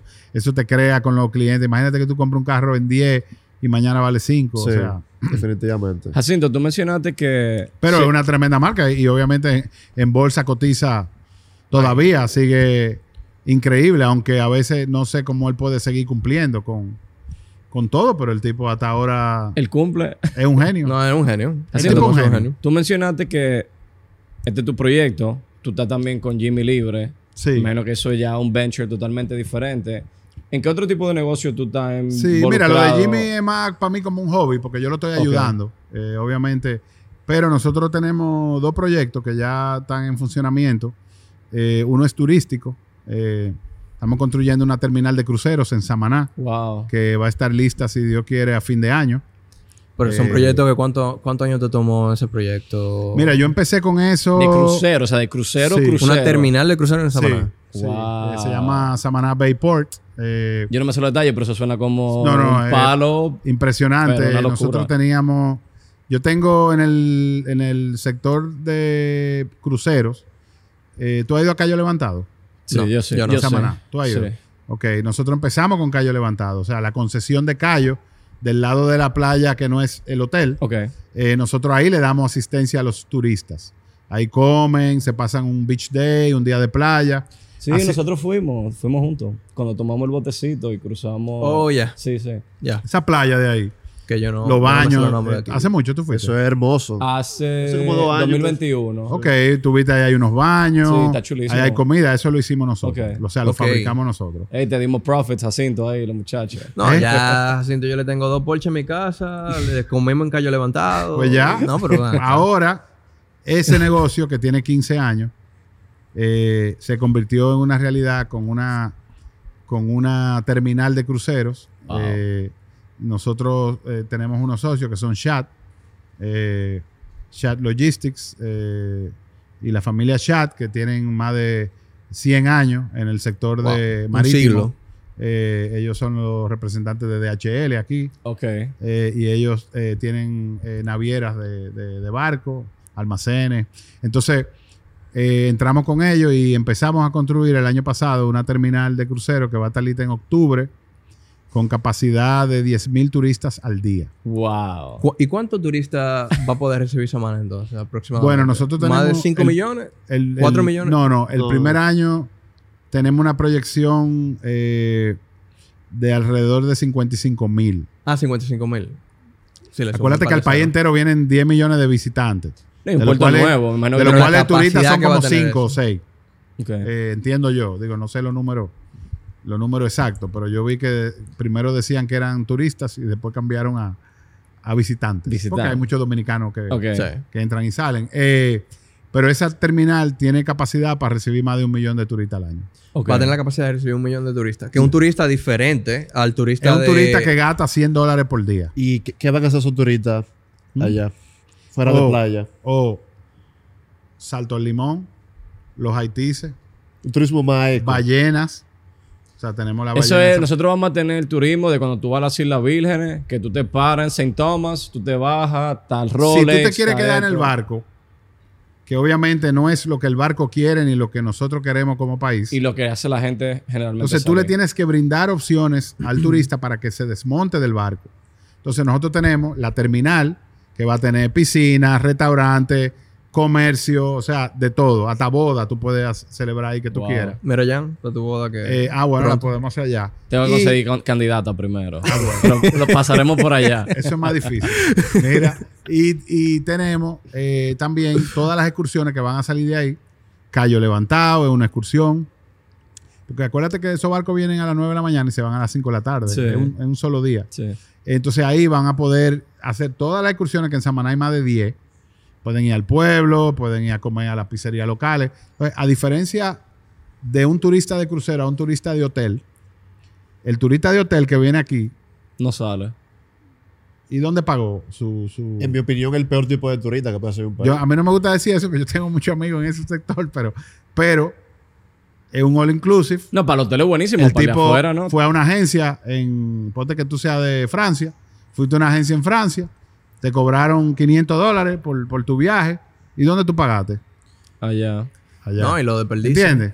Tú vienes aquí y Se queda todo en el hotel. no te dejan ni salir del hotel. Mira, el otro día un lío con unos turistas en un Uber. ¿Tú te acuerdas que había un lío Sí, con- sí. que salieron del hotel y lo tenían trancado adentro. O sea, eh, no gasta en el pueblo. O sea, Samaná, con esos turistas, se va a convertir Se va a dinamizar en una provincia completamente. totalmente No, es que diferente. Nosotros para mí deberíamos ser un país que recibir, deberíamos recibir más cruceros todavía. Tú te vas para las Mira, islas te menores. puedo decir que de autoridad portuaria, y no porque, porque es amigo mío, hay dos amigos míos que están dirigiendo eso ahí fuertemente, eh, están haciendo un trabajo increíble. Mira la terminal de crucero que abrió nueva eh, en, En la Cabo- Bay. En, ¿Cómo se llama? hay una en Puerto Plata Barahona. nueva, hay dos en Puerto Plata. La que fue a abrir ahora Cabo Abinader. Rojo, Cabo Rojo. Cabo Rojo. Eh, está la de nosotros de Samaná.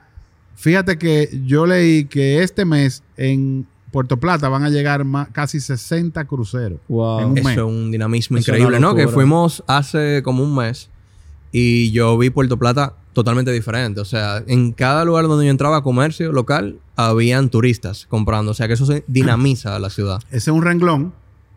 Y el otro, que es otro renglón del cual eh, tenemos una, una sociedad y una participación con una empresa eh, americana que se llama Blackstone. No sé si tú la conoces. eh, que es Eso es dueña, un fondo. Claro. Tiene una empresa que se llama BFS. Ellos son los dueños de BFS, el fondo de Blackstone. Y eso es donde tú vas a buscar tu visa americana, Ok. a 360. Ujú. Ese centro que está ahí Ok. eh, es de VFS.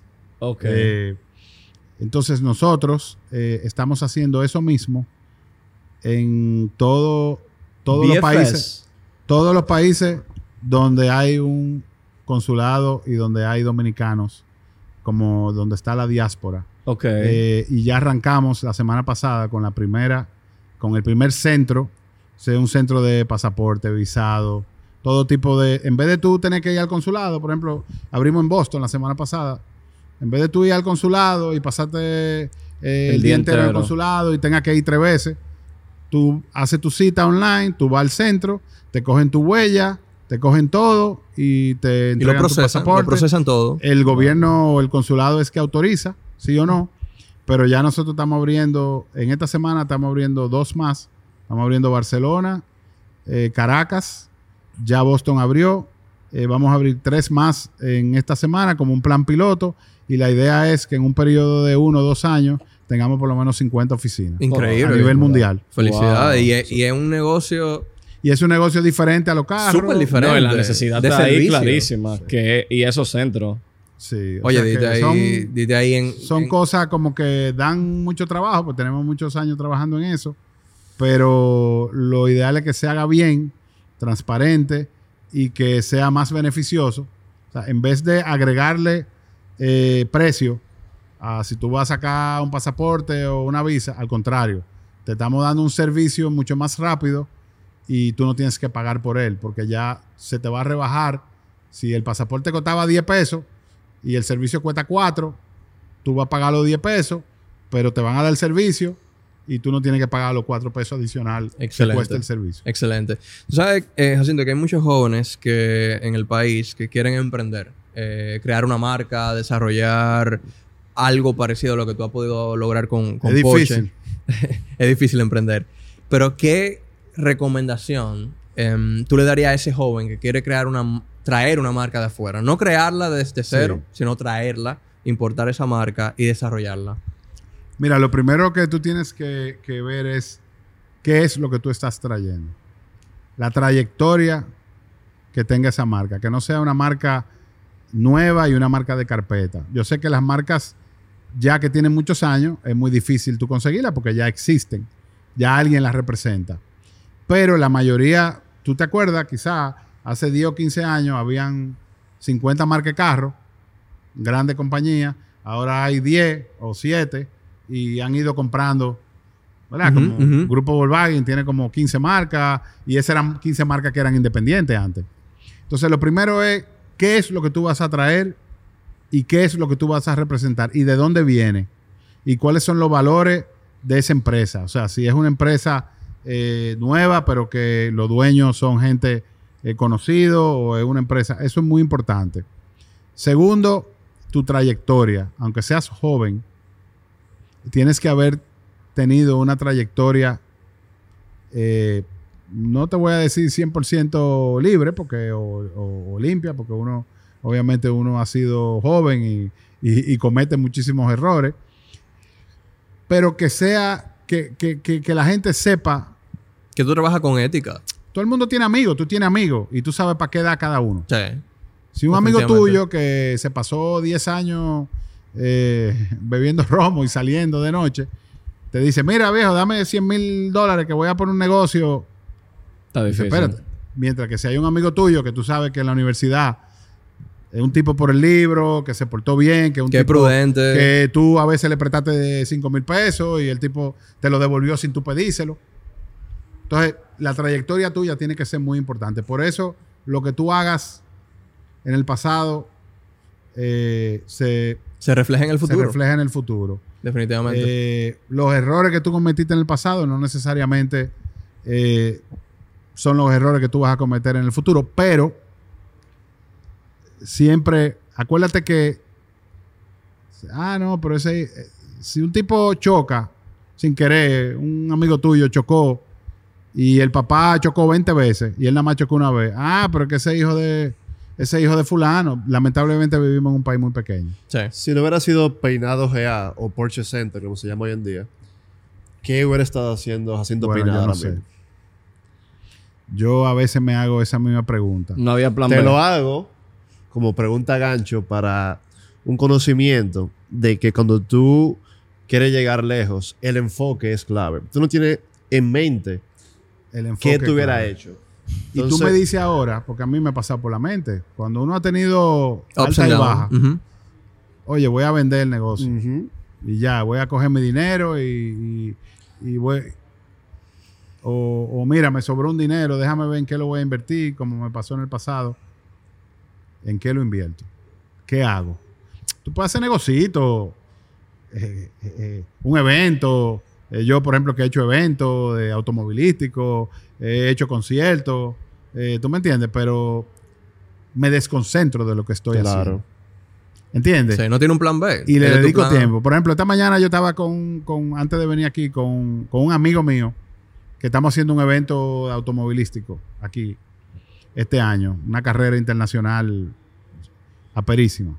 Yo hace 10 años me meto de cabeza Eh, puedo invertir, pero me meto de cabeza en cuerpo y alma, salgo a buscar patrocinio, me junto con todo el mundo, hablo del evento. Lo primero que le dije esta mañana, oye lo que voy a hacer, yo me meto contigo, pero yo no voy a hacer nada. O sea, yo te voy a ayudar, pero yo no voy a estar yendo a 20 reuniones. Tocando puertas, Porque nada de eso. mi oficina, que está atrás de ustedes, si tú te puedes dar cuenta, es un configurador de Porsche. No tiene puerta. O sea, mi oficina, mi oficina era allá arriba. Y yo la convertí en un salón de conferencia. O sea, yo no tengo oficina. Mi oficina es ese configurador que, que me la, vamos a decir, no me la robé porque la hicimos nosotros, pero La invadiste. eh, y cuando un vendedor viene con un cliente a configurar, yo obviamente me paro y me muevo. Pero el cliente normalmente me dice, no, no, no, no, espérate, quédate aquí. Yo quiero que tú me des tu opinión de qué tú crees de este carro que yo estoy armando. Y a mí eso me encanta. Todos los carros de los clientes, la mayoría con mi equipo de venta, que son uno, uno duro, lo armamos juntos.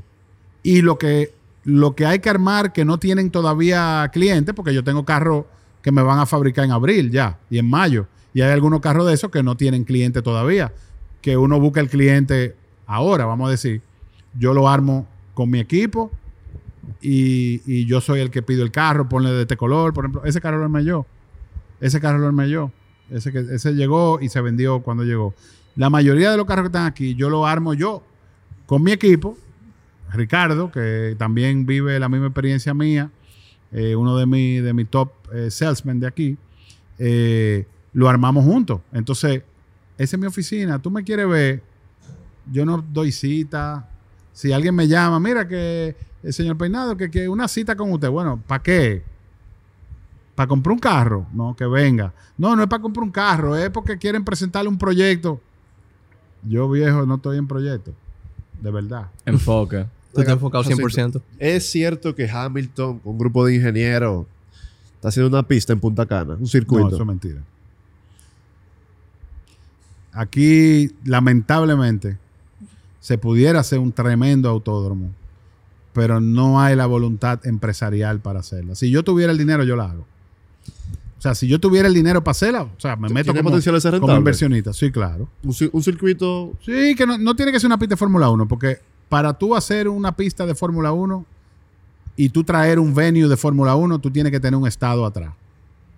O sea, Vegas, eh, Miami, Sí, la que se ciudad tiene hacer New que York, querer. Barcelona, Madrid, el Tiene gobierno. que tener dinamismo. la Sí, porque un fee de una pista de Fórmula 1 cuesta 200, 250 millones de dólares. Nada más el fee, y te sin, traer por una goma. años. Eso nada más lo puede hacer un gobierno. Claro. Porque el dinero que le saca a nivel turístico, por ejemplo, turismo lo pudiera hacer. Sí. ¿Entiendes?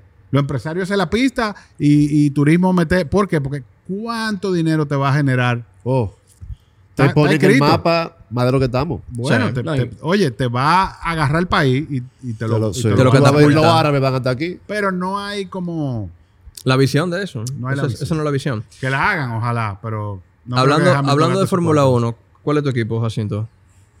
¿Tú sabes cuál es mi equipo de Fórmula 1? Porsche. No. Ferrari. No, porque Porsche no está. No. No, pero Porsche viene el año que viene, Es que- ¿no?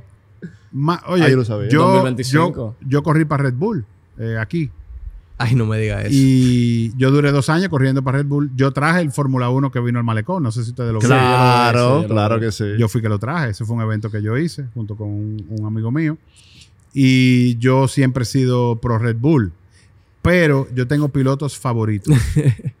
A mí, por ejemplo, Verstappen no me gusta. Ok. Checo Pérez, bien. Pero a mí me gusta Alonso. Claro. para mí- Claro. McLaren. eh. Y yo no soy de Mercedes, pero si montaran a Alonso en Mercedes, yo estuviera feliz.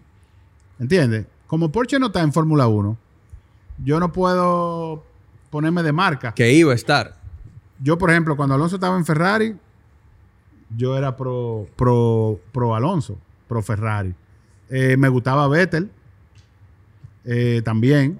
Me gustaba Vettel. Vettel corrió en Red Bull, full, después se fue para Ferrari. Toditos quieren irse para Ferrari, olvídate. Que- Claro, es el sueño. eh, porque es diferente Es el, el equipo, sueño. ¿entiendes? Aunque Red Bull es que estaba, ha estado bateando, pero, pero para mí, para mí ahora mismo, si tú me das a elegir cómo están los equipos conformados, eh, yo prefiero Red Bull. Porque Ferrari, o sea, es competencia. O sea, yo no vendo Ferrari, yo vendo Porsche. Mercedes es competencia. Eh, Hamilton para mí es un pilotazo, pero, pero no me gusta, o sea, no, no es mi tipo de piloto. Lo mío era eh, Senna, Schumacher, Schumacher. Lo agresivo. Alonso. de lo nuevo ahora me encanta eh, Leclerc. Para mí es Muy duro. super pilotazo. me- o sea, Tremendo piloto. Porque no es tanto que sea un duro manejando, es cómo se comporta. O sea, Leclerc es un tipo que se comporta demasiado bien, o sea, y cae bien. Eh, Verstappen es un tipo que cae mal. Y es un tipo que solamente piensa en él. ¿Entiendes? Mira lo que pasó con Checo el año pasado. O sea, el tipo se portó malísimo, viejo. Y eso, por lo menos a mí, yo dije, oye, este tipo no, este tipo no sirve. O sea, este tipo, mira cómo se portó. Lo tenía, lo- le dijeron que lo dejara pasar. El tipo, el año anterior ganaron por él porque agarró a Hamilton, lo frenó Sí. en qué sé yo cuántas curvas, le dio tres tablazos eh, Checo Pérez. Y en una carrera, para que Checo Pérez quedara segundo en el campeonato, porque ya le había ganado, no lo dejó pasar. No. O sea, yo hubiera sido Checo Pérez y yo, y yo me voy. Ese mismo día. Yo me hubiera ido. Yo, yo, yo digo, mire, este tipo, pero el tipo se quedó ahí, qué sé yo qué. Pero yo apuesto para este año, no sé, el año que viene entra Audi, el 26. Este año yo creo que Red Bull va a seguir Sí, yo también creo. con su dinastía. Ahora hay que ver a Hamilton en, Eso va a ser, Ferrari. eso va a ser digno hay de que ver a. Hamilton en Ferrari y Ferrari andaba bien, lo que tuvo mala suerte. Yo, yo no soy de equipo Ahora, a mí me. Yo- encanta la yo era Fórmula de 1. Hamilton en Mercedes, ahora soy de Hamilton cuando llega a Tú eres ahora de Ferrari, te cambiaste. Me voy a cambiar. No tengo que ver con eso. Viste, te cambiaste de, de equipo, que pensaste que nunca te iba a cambiar, pero por el piloto, porque tú sigues es, el es que es piloto. el piloto. Que al final es el piloto. Lo he ido a ver alrededor del mundo y es el que me gusta. Es el que te gusta. Antes de finalizar, eh, no puedo permitir que finalicemos en eso porque si no mi suegro me, Ajá. la atención. ¿Algún principio, Jacinto, que tú hayas aprendido de tu padre que, Claro, que quieras regalarnos? Oye, la honestidad, hermano, aunque tú falles, siempre di la verdad.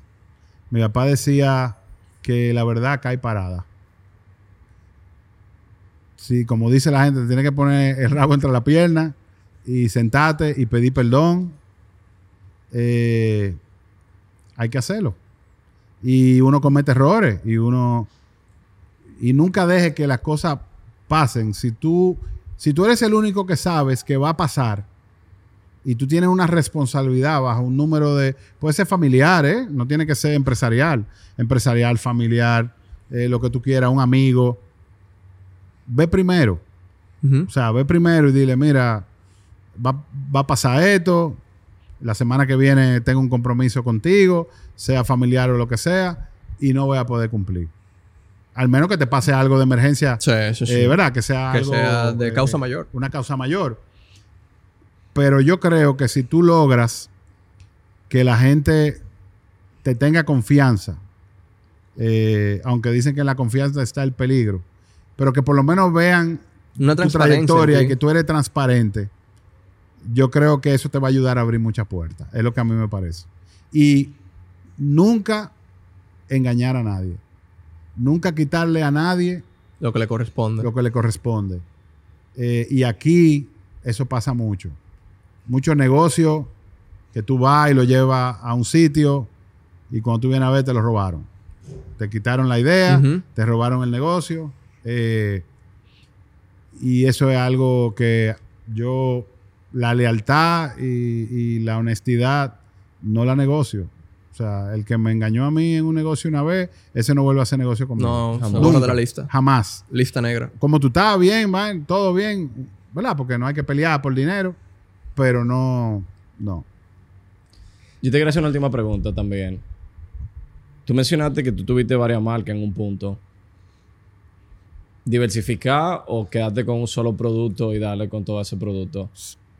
Porsche, no lo cambio por nada. Eh, es más, me arrepiento de no haberlo, de no haber tomado la decisión antes. ¿Tuviste un momento donde tú lo pensaste y no lo ejecutaste? Sí, pero era por la pasión, porque yo tuve Ferrari. Pero fíjate, Ferrari se fue del país, no ha vuelto oficialmente jamás y quizás no vuelva nunca porque el país para ellos es muy pequeño. El mercado es muy chiquito. Lo importan. Lo traen de Panamá, lo traen de Venezuela, que El tema son los talleres y los el tema son los talleres. El otro día discutí con uno que me dijo que él tenía un taller oficial de Ferrari. No, Yo le dije, imposible. búscame la carta. Si tú me buscas la carta oficial de Ferrari, nombrándote a ti como un taller oficial, yo te creo. La estoy esperando. No, de Porque esta gama- En un, en, un, en un post, tú sabes que se creó un, un hashtag de no warranty con los Porsche. Quizás tú lo has visto en algunos grupos. Sí. No warranty. Que Ah, ya, ya, ya, cuando están vendiendo. Como Ajá, que- cuando son importados o son usados, le dicen no warranty. Y eso fue algo, eh, hasta con una carita mía de un sticker. Pero yo le dije al tipo, oye, esos Ferrari no tienen garantía. Sí, demuéstrame. Y No, me pudo mira, eso yo creo que, que, eh, el que vaya a comprarse un carro europeo de esta gama, si no tiene capacidad, o sea, no lo aseguran, o si no tiene la capacidad de que tenga garantía de fábrica, para mí, Winston Cordero no es una inversión inteligente. Y mira, la garantía de nosotros son 15 años. No sé si tú lo sabías. Tú puedes extender la garantía de tu carro. ¿Qué año es tu carro? 2020. Tú tienes hasta el 35. Ah, pues lo voy a tener hasta el 35. Entonces, tú pagas mil y pico de dólares al año y tú le sacas garantía hasta 200 mil kilómetros. Eso Oye, no lo tiene No, no, eso y, marca. y quién es imposible No, para mí meterle 200 mil kilómetros. ni cuando tenga 30 años el carro va a No, tener 200 mil no, kilómetros. no. ¿entiendes? O sea, que por eso te digo, eso es muy importante. Eh, o sea, cuando tú ves lo que tenemos en la parte de atrás de aquí, que es nuestro taller, nuestros técnicos que se- salen de viaje mensual, eh, entrenamiento, eh, piezas, servicios. O sea, oye, eso no es un taller, es un patio con tres elevadores. O sea, esos tipos están entrenados para carro eléctrico. Nosotros tenemos ahí un, un área de emergencia para carro, carro eléctrico, que si pasa algo con algún carro, se mete ahí adentro y el carro tú lo inundas. Es la única manera de tú apagar un carro eléctrico, inundándolo. Wow. Eh, o sea que cuarentena, tenemos un área de cuarentena. O sea, no es nada más. Es muy chulo venderlo. Tú dices carro eléctrico Taycan, Sí, o sea, los carros la- eléctricos. La per marca se, que viene ahora. Los carros eléctricos per se tienen un tema. Gracias a Dios lo de nosotros no. Que si en algún momento el carro coge fuego, la única manera de apagarlo es que la batería quede abajo del agua Ok. por horas. Entonces te exigen para poder vender los carros. Si hay un técnico trabajándole a uno, porque no es que se te va a prender en fuego tú andando en él. Es si te están mani- manipulando la batería claro. o están haciendo alguna prueba. Ahí hay un área de cuarentena donde tú metes el carro y lo inundas. Ok. Se perdió, pero no, no hubo ningún tipo de... Ok. Pero eso no ha pasado en ningún lado, o sea que eso no importa. Bueno, Jacinto, dame los specs de este carro. Ahora mismo. A ver si tomamos la decisión. Jacinto, muchísimas gracias por esta gran conversación. Para nosotros, yo creo que de mucha edificación. Mira, yo he estudiado en el colegio que estaba ahí al frente, Ajá. en el de la Católica. Y para mí esto es un sueño, viejo. O sea, yo pasaba por aquí luego del colegio y no solamente el camino entero. No entraba.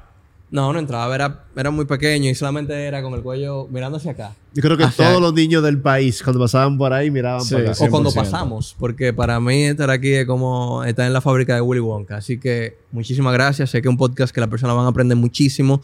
Eh, quizás muchas personas no saben que tú eres básicamente self-made. Self-made con Sí, mucha ayuda sea, de principio, he con un tenido empuje. ayuda, algo muy importante que me ha hecho tomar muchas decisiones eh, positivas y cambiar. Eh, ya desde hace muchos años mi hermano trabaja conmigo, somos socios eh, aquí en el negocio y aporta muchas ideas Creativos. que yo no, que yo no tenía. Entonces ahí tuve la importancia de la continuidad y de la generación nueva que viene. Y obviamente, oye, a veces discutimos y él tiene la razón. Yo a veces creo que soy yo que sé, pero eh, él tiene la razón. Entonces ya lo que yo he aprendido es a dejarme llevar eh, y con la experiencia que yo tengo y también la que él tiene y, y lo que él ha aprendido, o sea, él ya conoce el negocio desde la A hasta la Z. O sea que para mí eso nos ha ayudado a también poder diversificarnos y hacer negocios nuevos, porque ya él también puede traer negocios diferentes, otra generación, yo le llevo 15 años, es otra generación, entonces, tú sabes, podemos, podemos interactuar, convivir en el negocio y también eh, hacer el negocio crecer, que es lo importante. Definitivamente. Y esperamos que este sea el inicio de una amistad. Eh, que que podamos sí. seguir cultu- cultivando, que pueda crecer y Dios te bendiga, viejo. Muchísimo éxito. Gracias a ustedes. sí. Yo les deseo mucho éxito eh, a ustedes tres y lo que ustedes necesiten de parte mía, algún lo que sea. eh, yo, ustedes saben que ya yo estoy ahí sin puerta. Ya, yo- y tienen no, mi número todo. Te caemos un cafecito y entramos directamente a la oficina. No, y vengan cuando quieran. O sea, esto es. Aquí hay internet, aquí hay coworking, aquí eh, la idea es que sea un área, un espacio abierta, que cliente o no cliente puede venir, eh, esperar una reunión o juntarse aquí. A veces vienen y se juntan con alguien en una reunión y lo vamos a ir mejorando. Lo que viene en los próximos años de, de showroom, como lo- a lo que lo vamos a llevar, es Definitivamente es impresionante. genial. Muchísimas gracias, de verdad que Gracias. sí. Gracias, Gracias, Cito. Nítido. Señores. gracias. No, ¿qué pasa? De verdad que sí. Gracias por todo.